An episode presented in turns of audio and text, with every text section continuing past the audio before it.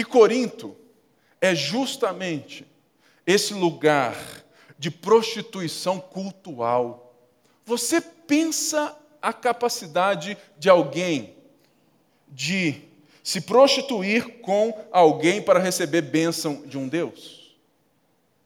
Era isso.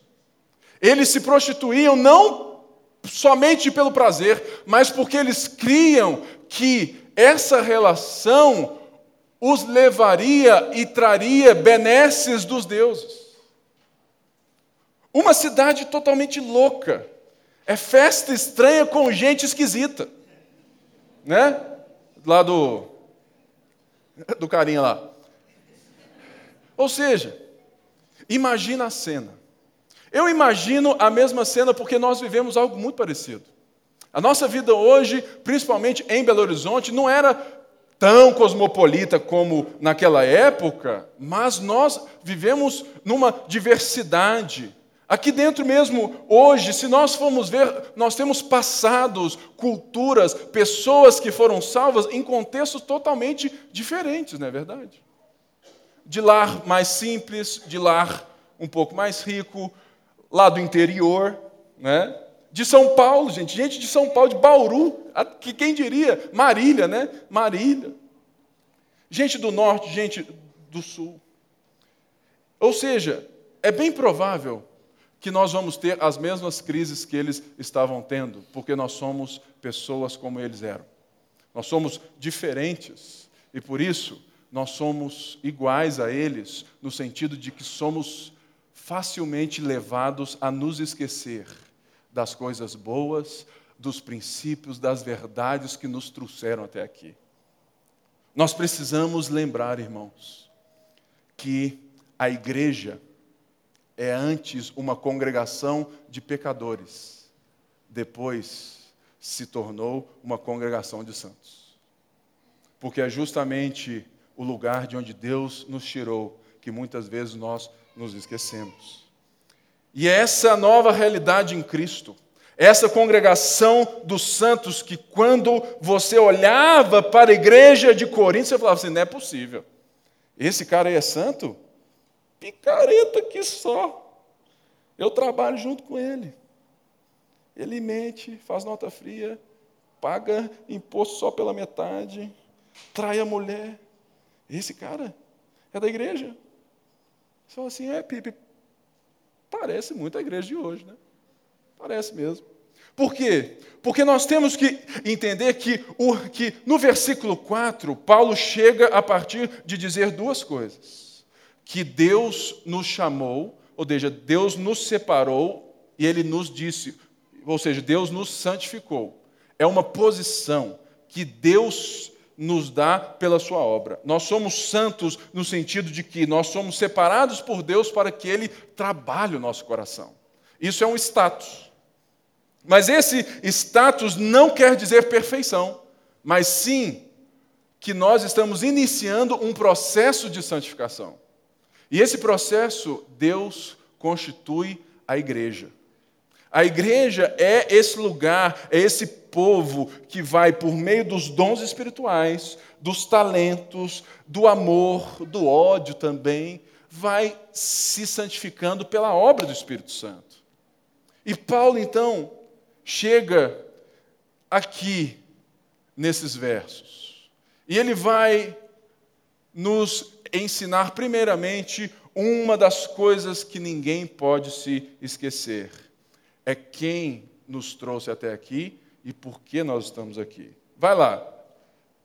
A partir aí do versículo 4 até o 9. Sempre dou graças a meu Deus por vocês, por causa da graça que lhes foi dada por ele em Cristo Jesus. Pois nele vocês foram enriquecidos em tudo, isto é, em toda palavra, em todo conhecimento porque o testemunho de Cristo foi confirmado entre vocês, de modo que não lhes falta nenhum dom espiritual, enquanto vocês esperam que o Senhor Jesus Cristo seja revelado. Ele os manterá firmes até o fim, de modo que vocês serão irrepreensíveis no dia de nosso Senhor Jesus Cristo. Fiel é Deus, o qual os chamou à comunhão com seu Filho Jesus, Cristo nosso Senhor. Pense bem. Se, sabe, se eu fosse tratar com essa igreja devassa, doida, dividida, eu jamais escreveria essas palavras. Mas Paulo, inspirado por Deus, ele faz algo que muitas vezes nós somos incapazes de fazer. Paulo começa trazendo a memória dos irmãos a realidade daquilo que Deus fez em forma de agradecimento. Por quê? Porque é justamente isso que Paulo quer restaurar.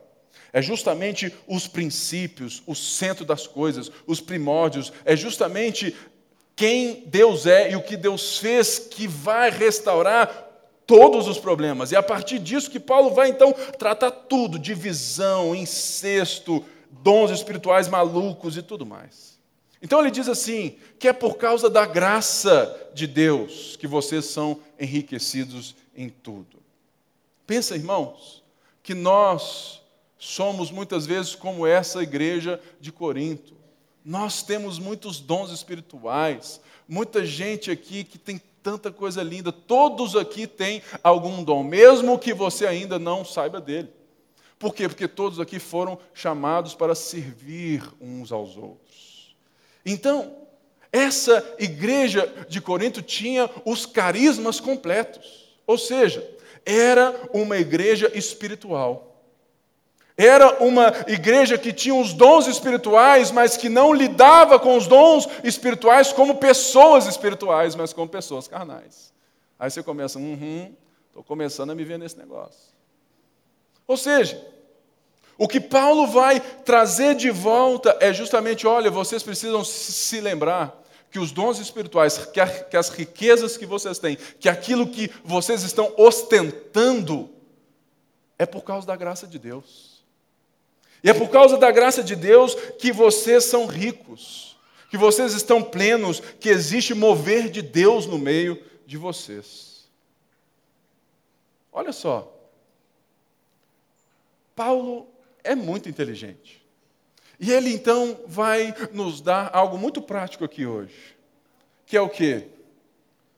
Inicia toda vez que você tiver crise na sua vida, na sua casa, com qualquer pessoa, está aqui um princípio fenomenal de, de Paulo.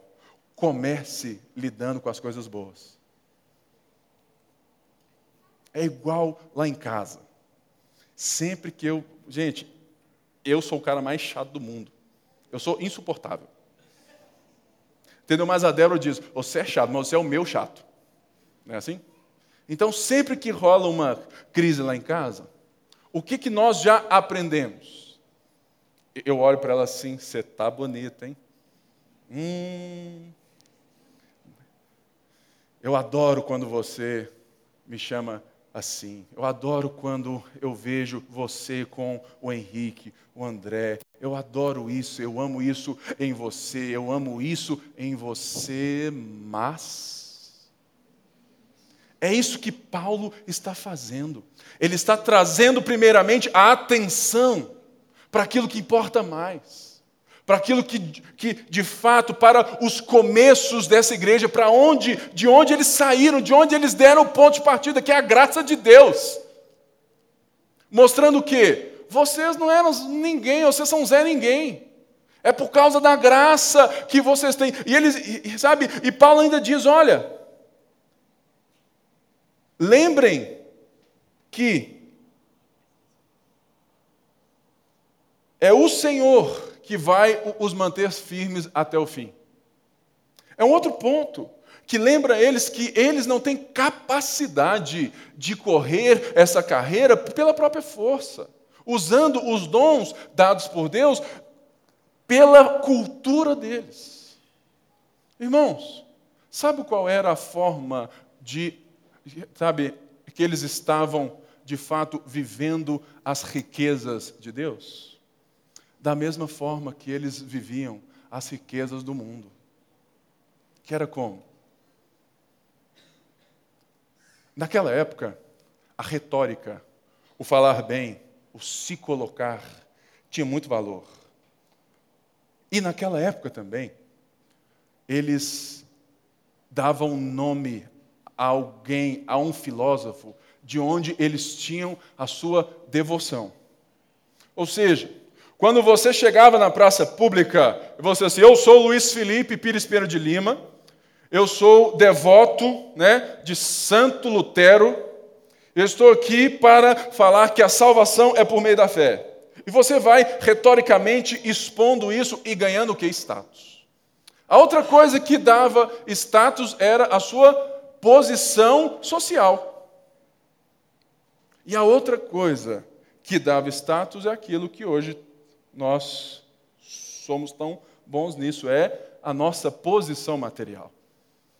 E eles então estavam, de fato, trazendo tudo isso, a forma que eles pensavam lá atrás, para esbanjar os dons espirituais, para dizer quem era melhor que quem. Eles estavam removendo a coisa principal eles estavam removendo o próprio Senhor do começo da história.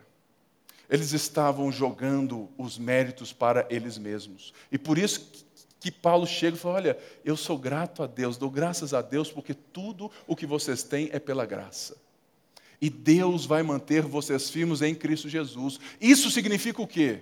Que, que Deus os chamou Deus te separou e Ele vai te conduzir nessa vida para que você, no dia do Senhor, igual ele fala aqui, no dia do Senhor, que você seja irrepreensível. Ou seja, quer dizer que antes disso você não é, e Ele não espera isso, porque Ele está no processo. Você está no processo de santificação, porque Deus te separou e Deus, Deus mas Deus não só separou você, Ele separou todo mundo aqui e falou assim: ó, eu vou tratar todo mundo junto. Por quê? porque a vida agora volta a ser na esfera da coletiva, da comunidade, porque a vida em Jesus é olhar para o próximo. Logo, então ele fala assim: olha, pode ficar tranquilo, porque Jesus que vai conduzir você. Aí você fala assim: poxa vida, então o que, que eu tenho que fazer na minha vida? Se render. Se render. Quando você tenta resolver as coisas, quando você tenta entender os dons de Deus, as riquezas, as bênçãos que Deus te deu e manejá-las da sua maneira, vai gerar o quê? Babado, idolatria e confusão. Mas quando você se rende, quando você se coloca debaixo da mão poderosa do Senhor e deixa que o Espírito Santo o conduza nesse processo, nós vamos gerar o que? Família, unidade e crescimento. E é isso que então Paulo está falando: assim, olha, vocês são bons, vocês receberam as graças, vocês estão cheios, vocês são ricos. Por quê? Porque Deus fez isso, porque Deus vai manter vocês e o propósito é um só: a comunhão. É porque Paulo diz assim: Fiel é Deus, verso 9, o qual o chamou à comunhão com seu Filho Jesus Cristo, nosso Senhor. O propósito dessa carta é justamente restaurar aquilo que eles haviam destruído a comunhão entre romanos livres, entre escravos, entre mulheres, entre todo esse povo que na sociedade não tinha valor ou tinham status diferentes. Na igreja, todo mundo é igual. Porque todo mundo recebeu a graça. Porque ninguém chega aqui com crachá, porque todos pecaram e destituídos estão da glória de Deus. E é isso que Paulo fala assim: ó, isso é o cerne da mensagem. É por isso que vocês estão cheios. Então Paulo vem e ele joga confete neles, né? Fala assim: ó, oh, vocês são muito bons, dou graças a Deus porque aquilo que Deus tem feito e tudo mais. Irmãos, eu sou muito grato a Deus por aquilo que Deus tem feito na nossa igreja, na Lagoinha Mineirão. De ver tantas pessoas aqui recebendo, dando, servindo. Eu sou muito grato a Deus porque a graça de Deus alcançou todo mundo aqui, que nós estamos perseverando e tudo mais. Mas assim, é como Paulo, o, o texto tem um outro momento, que é justamente esse mas. Ou seja, nunca se esqueça de ressaltar, primeiramente, na sua vida e de lembrar na sua vida com Deus, no, em meio à crise, as coisas boas, antes de tratar com as coisas ruins. Mas Paulo então segue e diz aqui, é no verso 10. Vamos lá, vê aí. Irmãos, em nome de nosso Senhor Jesus Cristo, suplico a todos vocês que concordem uns com os outros no que falam, para que não haja divisões entre vocês. Antes que, antes que todos estejam unidos num só pensamento e num só parecer. Meus irmãos, fui informado por alguns da casa de Chloe de que há divisões entre vocês. Com isso, quero dizer que algum de vocês afirma: Eu sou de Paulo, eu sou de Apolo, eu sou de Pedro, ou ainda, eu sou de Cristo. Nesse momento, então, Paulo, ele entra nesse mas. E ele vai tratar, após ressaltar o motivo da nossa união, ele vai tratar o motivo da nossa desunião.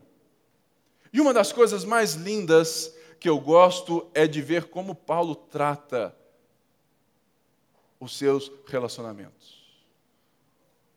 Paulo não escreveu assim, ô oh, véi, não é assim? Ô oh, cara. Não. Paulo disse assim, irmãos. Irmãos, quer dizer que Paulo está dizendo a todos eles que eles têm o mesmo, a mesma posição diante de Deus que o próprio Paulo tem, de irmãos. E ele ainda vai então dar aquela estampa, aquele selo, que ele fala assim: em nome do nosso Senhor Jesus Cristo suplico. Porque se foi o nosso Senhor Jesus Cristo que fez isso, que foi pelo nome do nosso Senhor Jesus Cristo, foi pela graça de Deus em Cristo que nós estamos aqui, que nós somos salvos, que nós temos dons espirituais, irmãos, suplico em nome de. Por quê? Porque Paulo agora vai tratar dos nossos problemas. Dos, sabe, das coisas que estavam, de fato, deixando a igreja fora de prumo, que estava dividindo a igreja em partidos. Lembramos, toda valorização de ostentação intelectual, material ou do status era aquilo que a sociedade de Corinto valorizava. Hoje existe algo tão semelhante dentro das nossas igrejas, que é, que é o gospel ostentação que veio por meio da teologia da prosperidade, aonde o carro novo você ostenta e diz que Deus te deu. Diz que a casa grande foi Deus que deu. E como que você é capaz de ostentar tais coisas e chamar o pobre de irmão?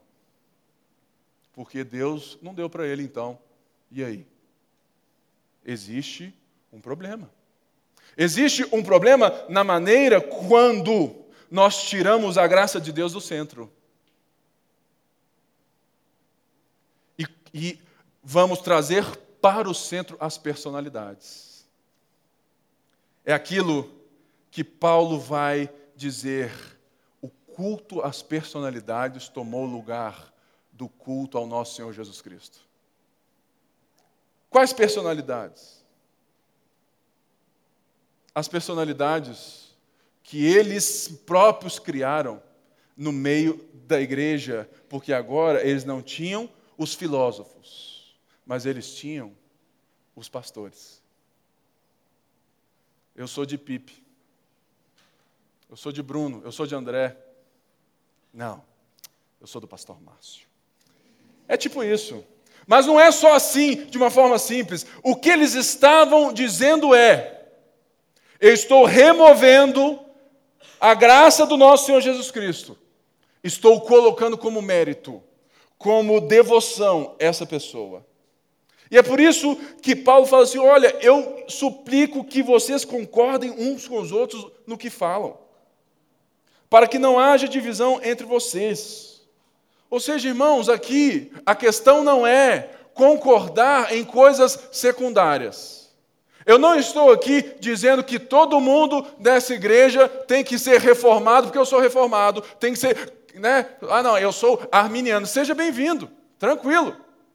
Ah, eu sou calvinista. Beleza, está todo mundo junto. Isso é secundário para nós, querido. E não é isso que Paulo está falando. Paulo está falando: olha, falem a mesma coisa, estejam unidos na mesma coisa, por quê? Porque vocês removeram a coisa mais importante. Por isso, traga de volta a coisa mais importante. Estejam unidos no nosso Senhor Jesus Cristo, na graça de Deus, no poder de Deus. Por quê? Porque vocês retiraram isso e criaram um culto às personalidades.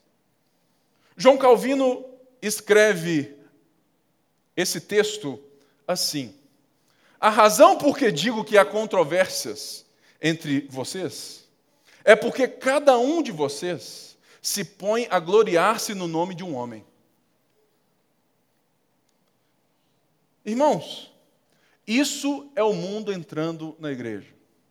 É quando você coloca os pensamentos de status, de ostentação de uma sociedade corrompida e constrói uma idolatria, personalidades no meio do povo de Deus.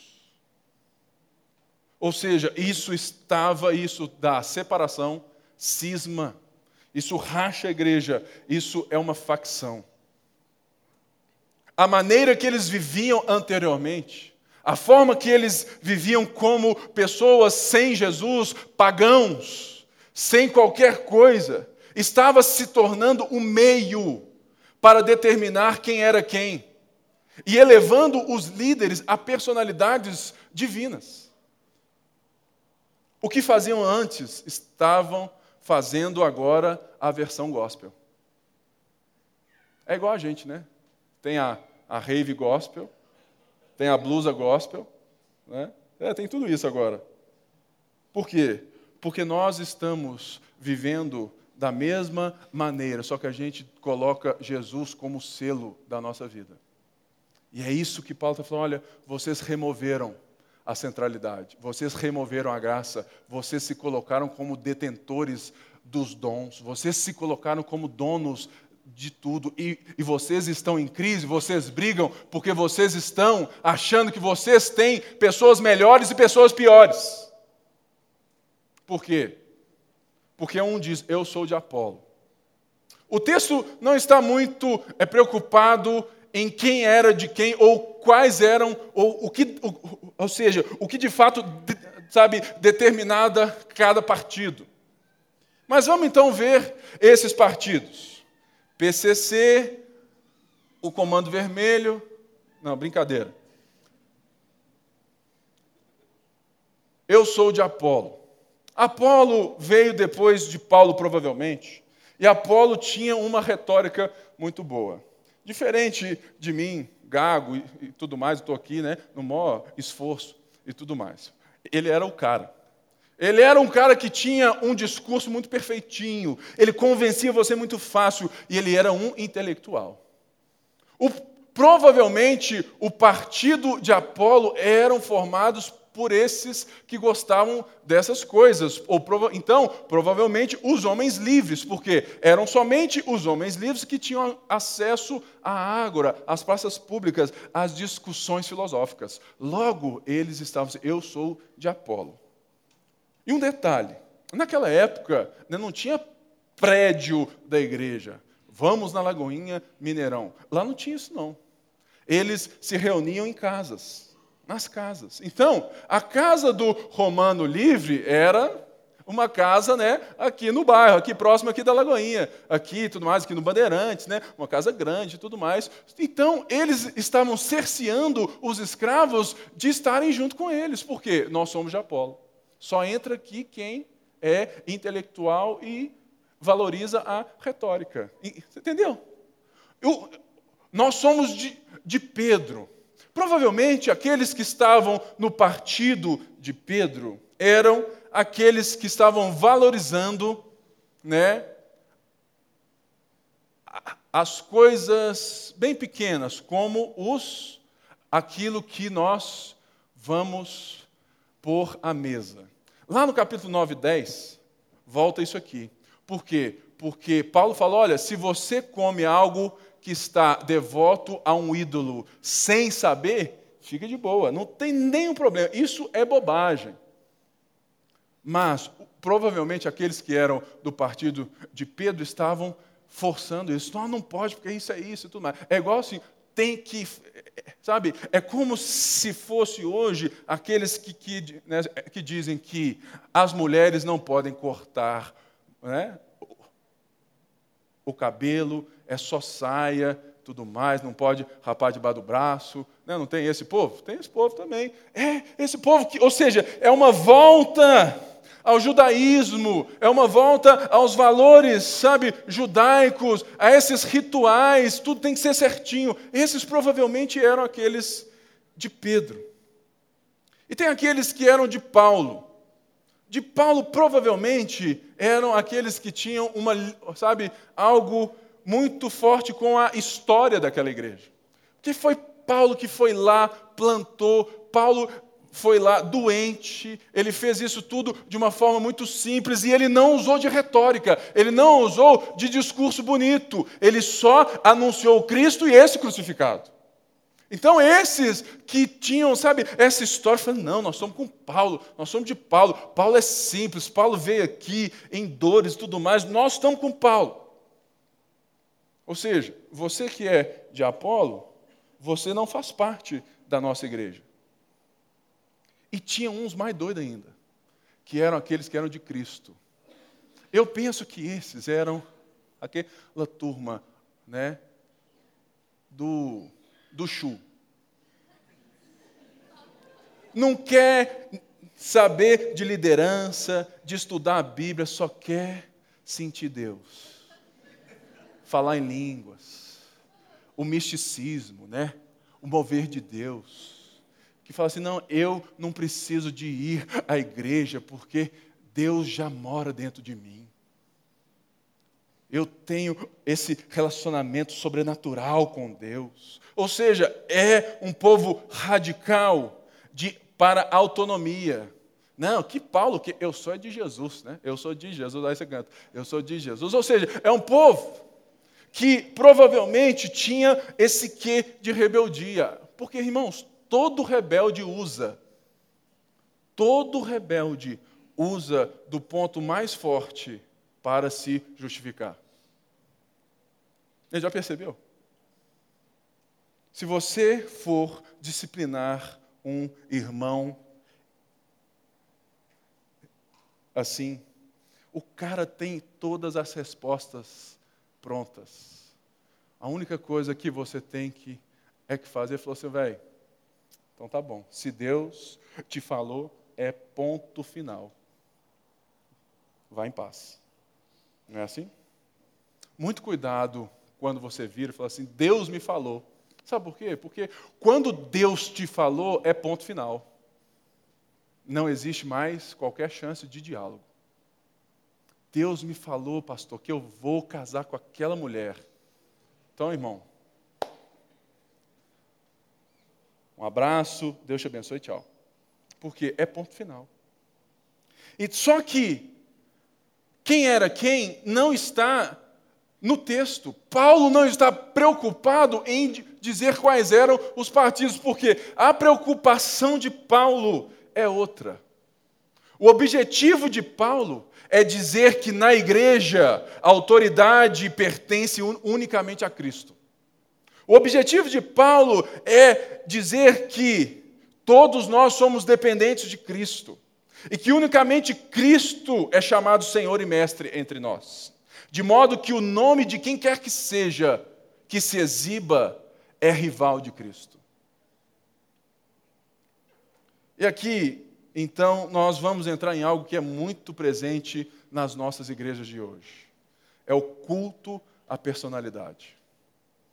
Não sei se você já reparou que os cultos mais cheios hoje, eles não ficam cheios porque o povo quer ir à igreja, estão cheios porque o povo quer ver a pessoa que vai lá.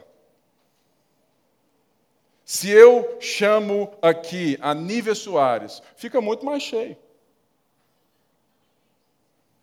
Ou seja, irmãos, nós estamos fazendo as mesmas coisas.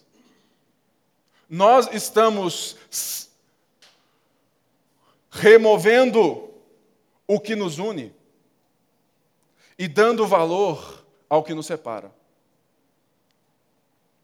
Lagoinha Mineirão corre um sério risco de se tornar um partido dentro de Lagoinha se nós não formos abertos e abençoadores. Por quê? Porque tem gente lá fora querendo colocar o rótulo em nós de os intelectuais, os reformados e tudo mais. Você sabe o que, que eu faço com isso? Nada. O problema é deles. Mas todos aqueles que chegam aqui são bem-vindos e nós estamos aqui para abençoar todas as igrejas. Nós somos a mesma igreja aqui em Justinópolis, em Londres. Nós, nós estamos aqui para servir. E se os nossos estudos, se a forma que a gente faz as coisas nos trouxer vanglória, está tudo errado. Que Paulo chegue mandando carta, falando assim: ó, oh, vocês são bons, vocês né, vêm ao culto, estudo expositivo da Bíblia, glória a Deus, mas vocês se acham. Esse é o problema.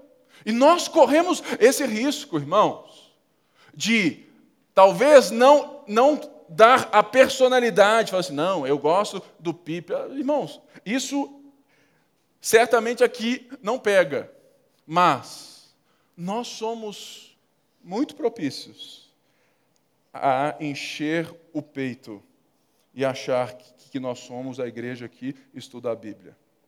Muito cuidado, porque no coração do seu pastor não tem isso.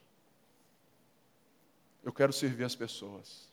Eu quero amar as pessoas. Eu quero trazer a, eu quero desconstruir esse evangelho da personalidade. Irmãos, o que nós estamos fazendo com esse mundo gospel é a mesma coisa. Nós estamos elevando artistas à divindade. E, e, e, sabe, e isso não é culpa deles, primeiramente. Isso é culpa nossa. Porque a gente vai e a gente aplaude, a gente faz tudo, a gente faz isso. Nós estamos criando personalidades na igreja.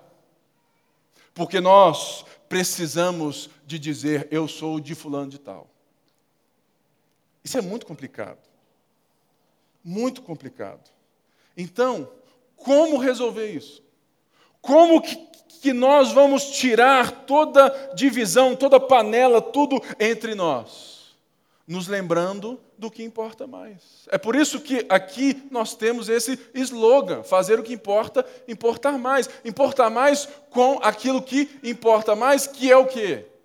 O Evangelho, o relacionamento, o ensino, a família. E é isso que Paulo vai fazer agora, quando ele pergunta a partir do versículo 13, assim: Acaso Cristo está dividido? Foi Paulo crucificado em favor de vocês? Foram vocês batizados em nome de Paulo?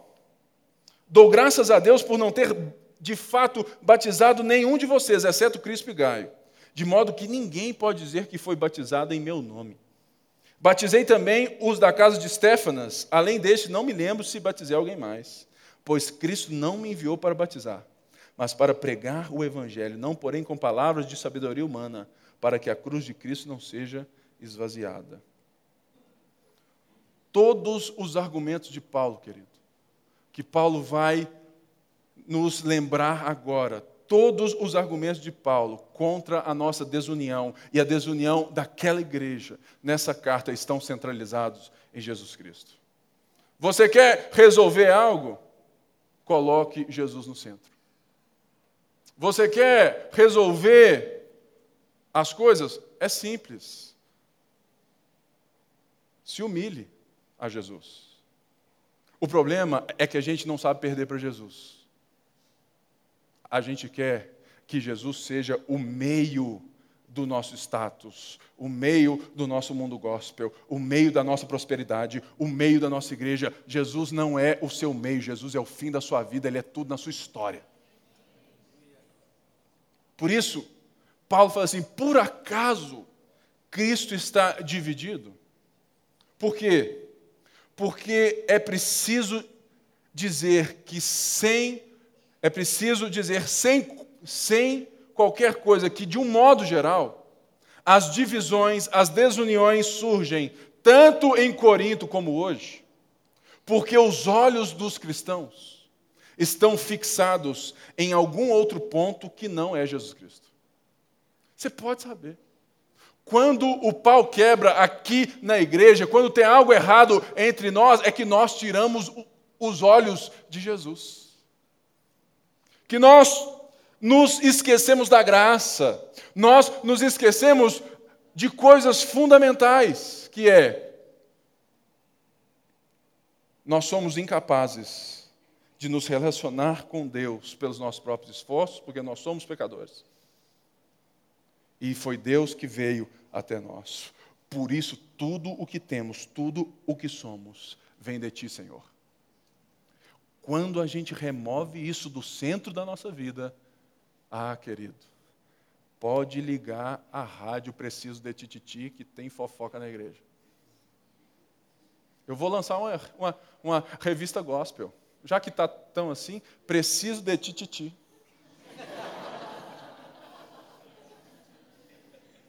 Vai ter muita gente lendo, viu? Tenho certeza. Sabe por quê, querido? Porque você precisa aprender que no reino de Deus, quanto mais você se rende, mais longe você vai. E Paulo vai então ressaltar o que? A integralidade de Cristo.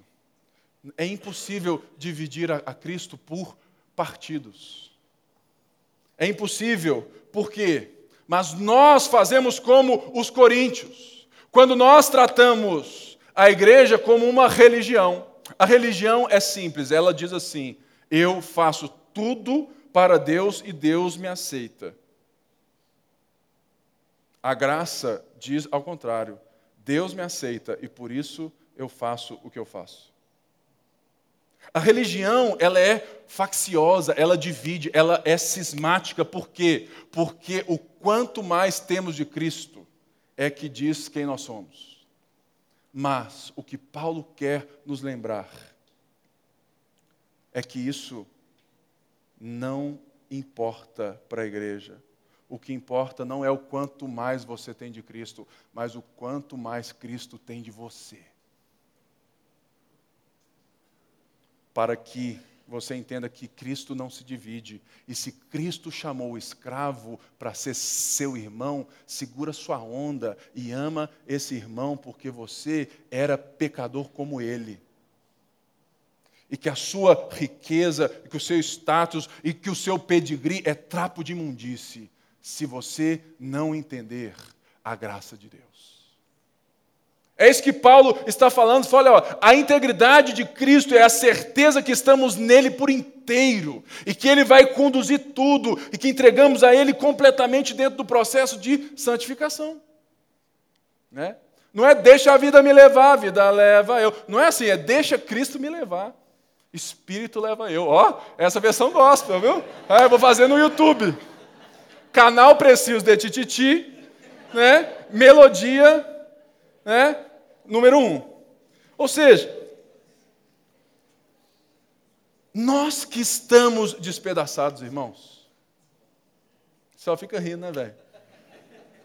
Você é um pecador.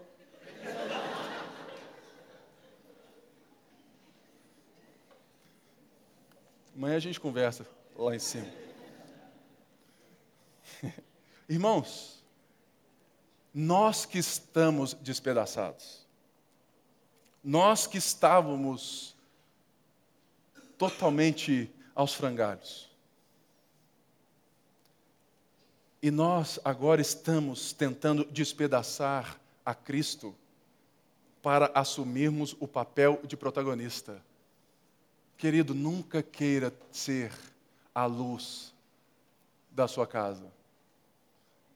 Queira ser só o farol, porque a luz é dele. Nunca queira ser o protagonista da sua história. Por quê? Porque às vezes você vai eu quero ser grande. Aí Deus diz assim: vai, cresce, cresce, cresce, para que um dia você veja que você é apenas mais uma estrela caída.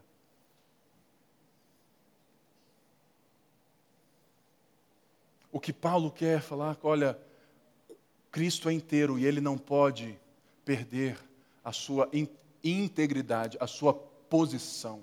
Por isso, Paulo fala assim: acaso foi eu crucificado, foi Paulo crucificado em favor de vocês?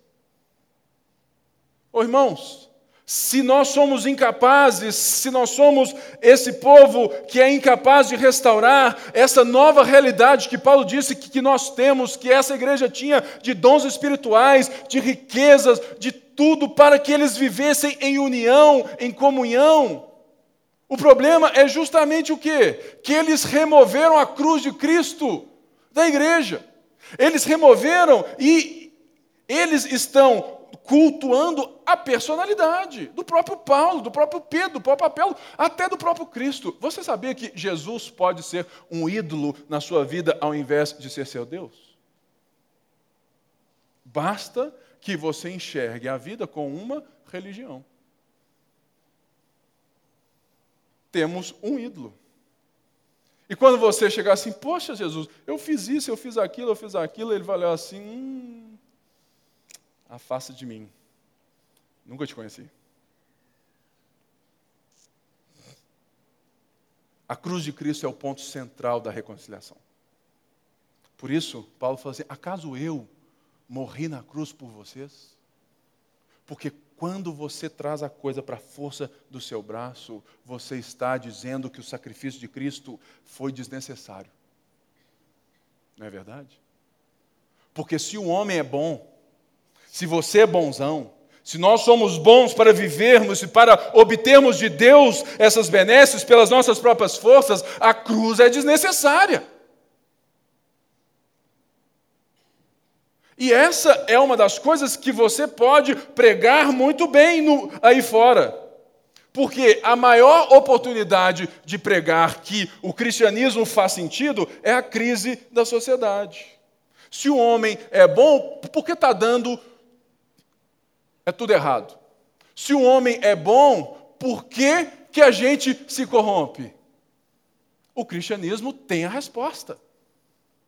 Deus fez um homem bom mas o homem quis ser o seu próprio Deus, logo caiu. Por isso que Paulo fala assim: acaso erro? Acaso eu morri na cruz por vocês? Ou seja, se lembrem, coloquem a cruz de volta. A ceia. A ceia é todo quarto, é culto nosso aqui do mês. A ceia, querido, é justamente o método pedagógico de Deus de manter a igreja centralizada na cruz. Você sabia? Ah, irmãos, a ceia não é algo místico, não, que você chega assim. Hum, hum, xandalaias. Vai. Não, irmãos, a ceia é, é para te lembrar.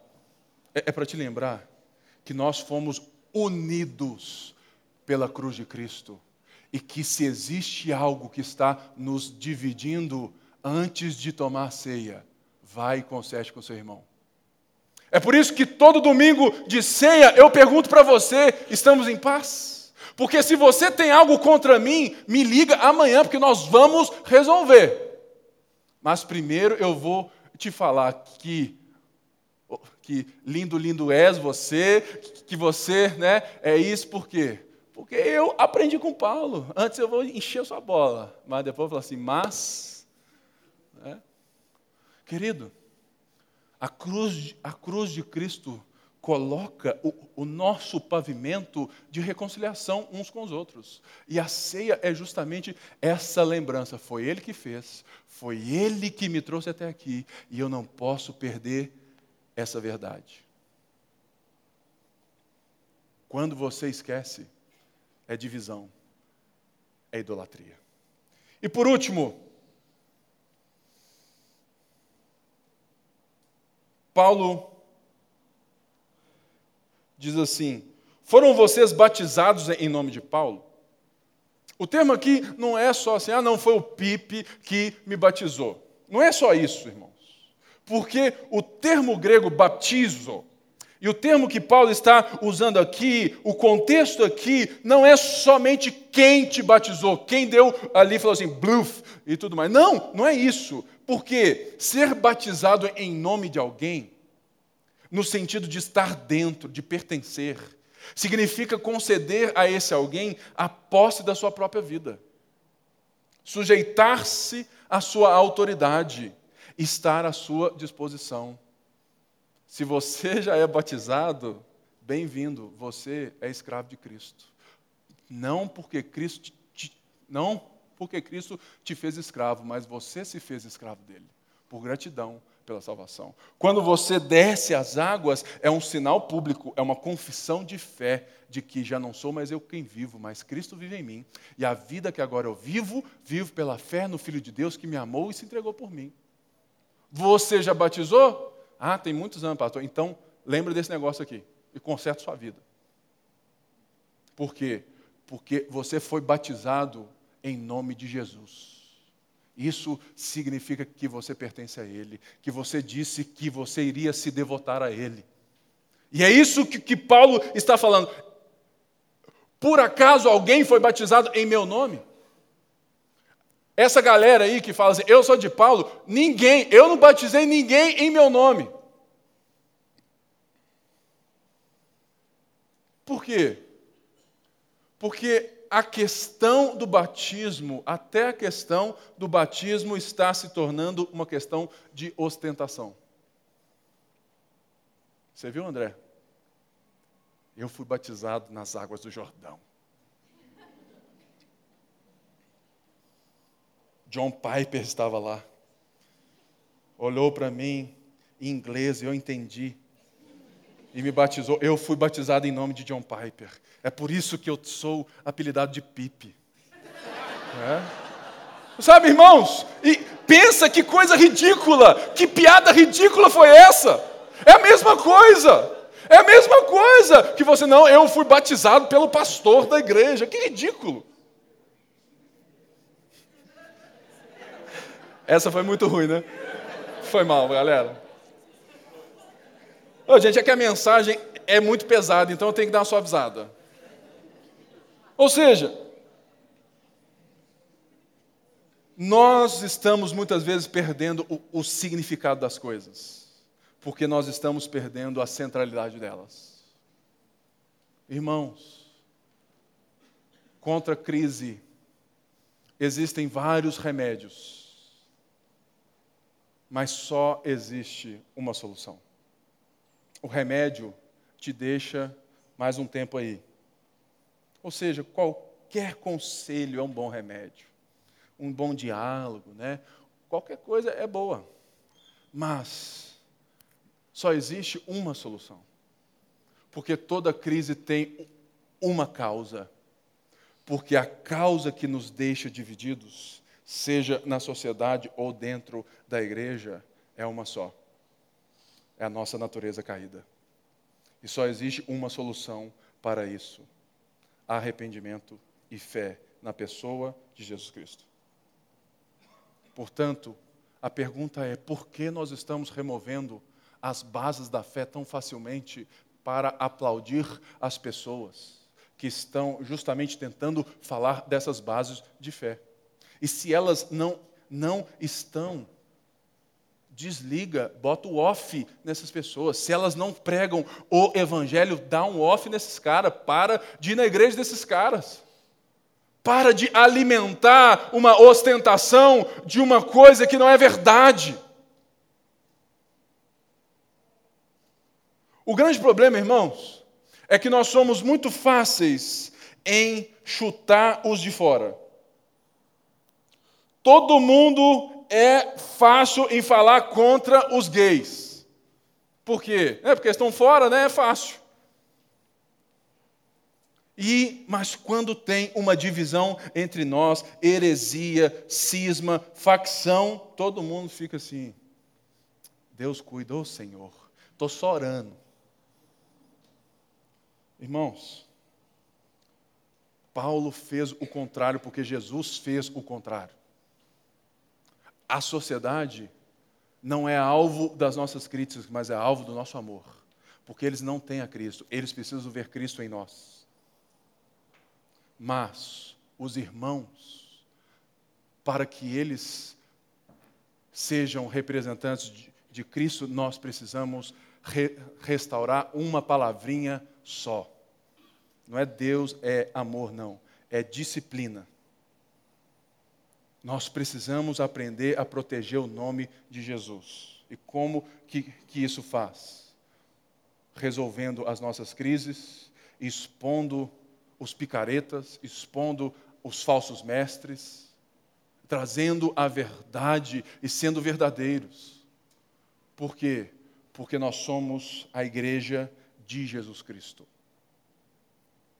Nós precisamos entender que o Evangelho não é para ser ostentado, mas pregado.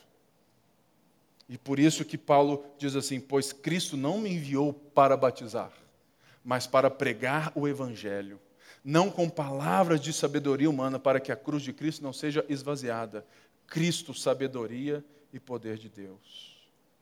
Morres diz assim que a fiel pregação da cruz resulta em pararem os homens de pôr a sua confiança em algum expediente humano, fiando-os, ou seja, garantindo-se, em vez disso, na ação de Deus em Cristo. Contar com a retórica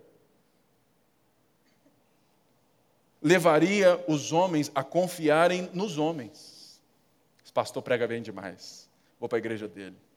Se ele só, oh, irmãos, se ele só prega bem, ele não está envolvido dentro, não se importa, não está entrelaçando irmãos. Se ele não está de fato envolvido com o treinamento de novos líderes. É por isso, irmãos, que eu não prego todo domingo. Por quê? Porque tem gente aqui que prega melhor que eu. Deixa os caras pregar, ué para evitar o culto à personalidade. Uma igreja saudável dá espaço para os dons dos outros. Aprende isso. Se o cara canta, faz oferta, pega o dízimo e prega, tem alguma coisa errada com esse cara. É sério. Na boa.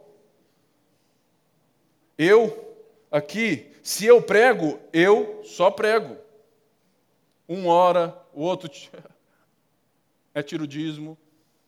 Eu nem sei o quanto de dízimo entra, eu só sei por relatório. Eu nem encosto. Por quê? Porque tem gente que tem dom para isso.